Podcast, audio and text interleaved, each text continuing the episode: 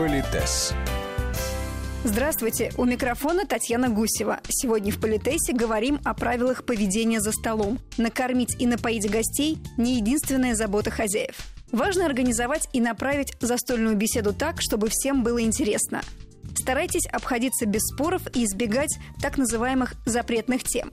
За столом не говорят о политике, религии, здоровье. Список продолжит наш постоянный эксперт, педагог-консультант, специалист по этикету и протоколу Алена Гиль во-первых, не обсуждается тема денег, в каком ключе? Не мировые финансовые. Опять, если сидят все финансисты, это им интересно, вы понимаете, здравый смысл никто не, обсу... не отменял.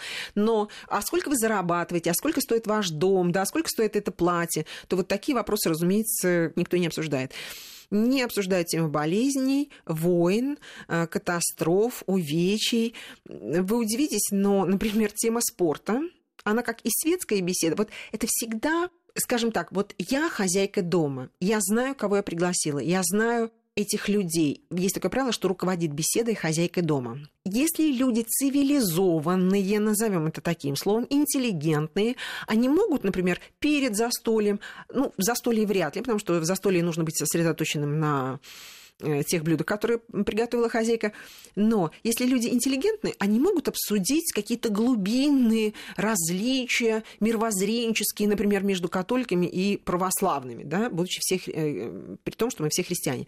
Да, это может быть очень интересно и увлекательно. Но если вы понимаете, что ваши гости, они скажут, да вы православные, да нет, это вы католики, и начнется неприятная дискуссия, значит, хозяйка должна просто в зародыше погасить этот разговор. То есть считать, что о религии не не рассуждают, если только вы заранее не знаете, что это будет какой-то всем полезный спор. Также и спорт. Понимаете, если у вас болельщики Спартака и Динамо в одной компании собрались, они сюда пришли как мужчины и женщины, ваши друзья, отметить ваш день рождения. Различия вот в этой области не обсуждаются. То есть даже не заводится разговор на эту тему. Также и политические партии, да, там, взаимоотношения, если это будет продуктивный спор, Хотя, может быть, но с другой стороны, мы собрались сегодня не на политический митинг, не на собрание, а на то, чтобы отметить приятный день рождения, пофлиртовать, пообщаться, получить удовольствие от еды и приятных людей вокруг и так далее. Поэтому темы это искусство, культура, возможно, какие-то события в мире науки, может быть, и так далее. И поэтому есть такое правило, что даже если ты ничего не понимаешь, э, ну, скажем, в театральном искусстве, все-таки иногда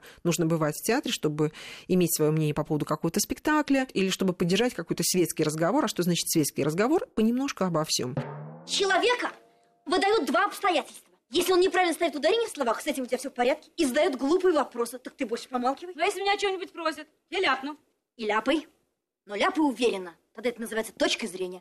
Если раньше считалось, что когда я ем, я глух и нем, то теперь этикет не рекомендует отмалчиваться за столом. Но не забывайте, Умение говорить – искусство, а умение слушать – искусство вдвойне. Если вы хозяйка вечера, рассаживая гостей, постарайтесь учесть особенности их характера. В любой компании найдутся потрясающие рассказчики.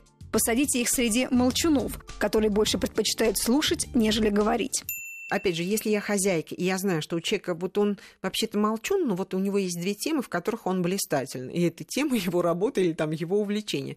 И надо понимать, насколько вы можете предоставить ему слово, потому что бывает, что человек начинает говорить, и его не остановить. Или наоборот, вот попросить совет или консультацию в какой-то области, в которой он очень-очень сведущ, и человек может раскрыться. Но это вот искусство быть хозяином дома, да, знать все о своих гостях и понять, когда ему предоставить слово, где он смутится вашим вопросом, а где он будет благодарен вам за этот вопрос. Если мне нужно выйти за стола, должна ли я как-то акцентировать на этом внимание и говорить, что вот мне нужно выйти? Ну, если вы на королевском приеме, то никуда вы уже и не выйдете. Надеюсь, вы понимаете, только да. если вы там, я не знаю, что с вами произошло. Если это такой семейные какие-то посиделки, то, разумеется, вы можете... В ресторане, вы помните, вы кладете салфетку слева от стола, ну, слева от тарелки, показывая, что вы хотите, кстати, выйти. Вы не обязаны отчитываться, куда вы идете и почему. Понятно, что вы не уходите по салфетке. Второе, и вечер еще не заканчивается, но мало ли почему на даме нужно отправиться в дамскую комнату. Поэтому отчитываться вы не должны.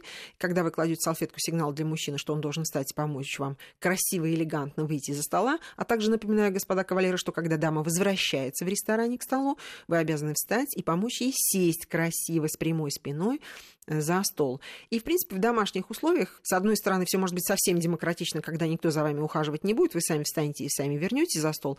Но будет любезно, если кавалер, который сидит рядом с вами, вы показываете, что вы будете вставать, кладете салфетку на стол, а не на колени, э, то есть она у вас была на коленях, вы ее кладете на стол, он помогает вам встать и выйти. Куда вы идете, насколько вы уходите. Ну, считается, что если вы уходите навеки, то вы будете прощаться. Да, а если вы ничего не говорите, то, скорее всего, вы отправились исследовать вопросы, застрял ли шпинат у вас в зубах. Если я чихнула за столом, это я уже перехожу к нашей следующей теме. Угу. Должны ли я просить извинения, что со мной это произошло, и как должны реагировать другие? Очень много на форумах именно обсуждают и спрашивают, говорите ли вы, будь здоров, угу. тому, кто чихнул. Какие угу. сейчас есть правила? Как всегда, Татьяна, я начну издалека. Дело в том, что есть так называемые, мы уже с вами об этом частично говорили, есть так называемая реакция организма. И это, скажем, жизненная необходимость. Что значит чихание? В бытовом смысле я не беру, в медицинском, да, вот э, организм решил от чего-то избавиться, возможно, там в носу или там что-то еще, его там смутило, и он решил организм чихнуть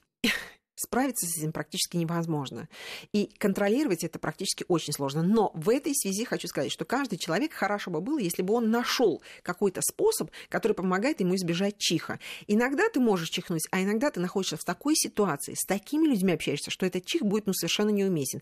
И здесь надо знать. Вот, например, у меня способ такой, я нажимаю на точку под носом, да, и, ну, так вот слегка тере... так, прикладываю палец к носу, и у меня чих останавливается. У кого-то кончик носа, у кого-то лоб это тоже не всегда уместно взять и, знаете, посреди разговора начать массировать какую-то или нажимать на какую-то точку. Но это лучше, чем громко-громко чихать. Напоминаю, у каждого из нас может быть такой волшебный секретик. И еще нюанс. Вот с точки зрения здравого смысла.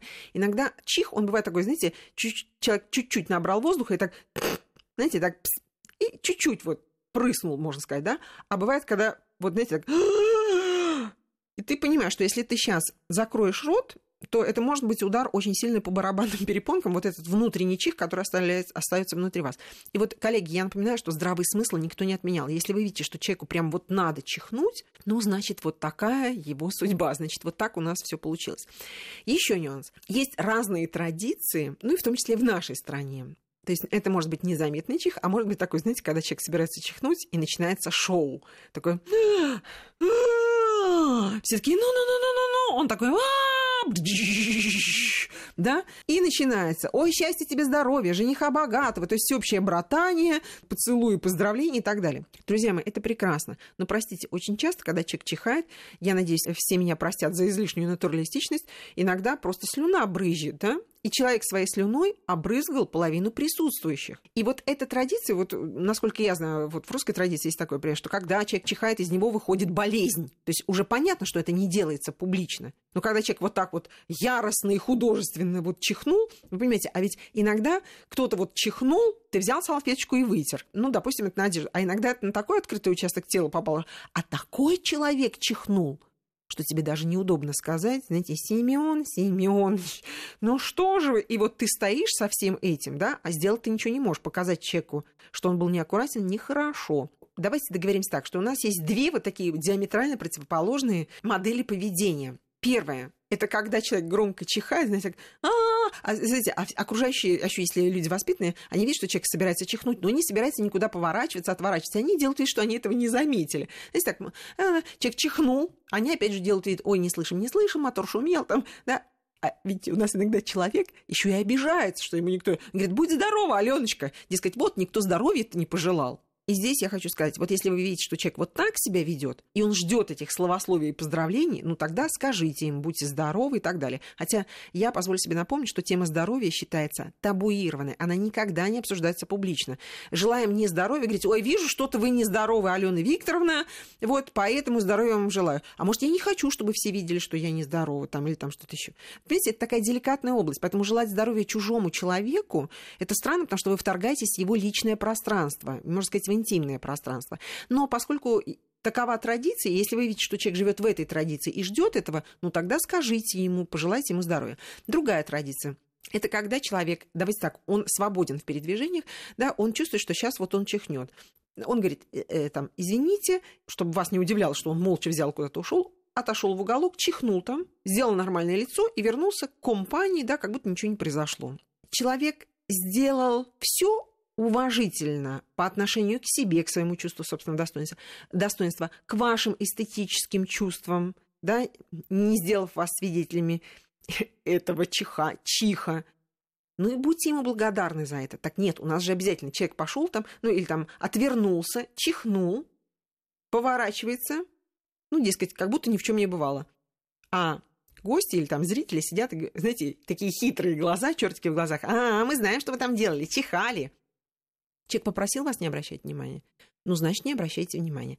Поэтому, друзья мои, если вы видите, что человек ушел в себя, слегка отвернулся, ну, то есть, извините, а, кстати, мне тоже иногда спрашивают, говорит, Алена, вы, вы говорите, что не нужно обращать внимание, но когда вы говорите, извините и отворачиваетесь, мы же все равно обращаем внимание. Да, что говорю, происходит? На то, что я отвернулась, уже на движение все равно все обратят внимание. Тогда пусть это будет движение извинительное, да, или руку так вот, ну, мы рукой делаем такое движение, слегка прикладывая его как бы к груди, да, или извините, или там небольшой поклон головой такой, который трактуется как извинение.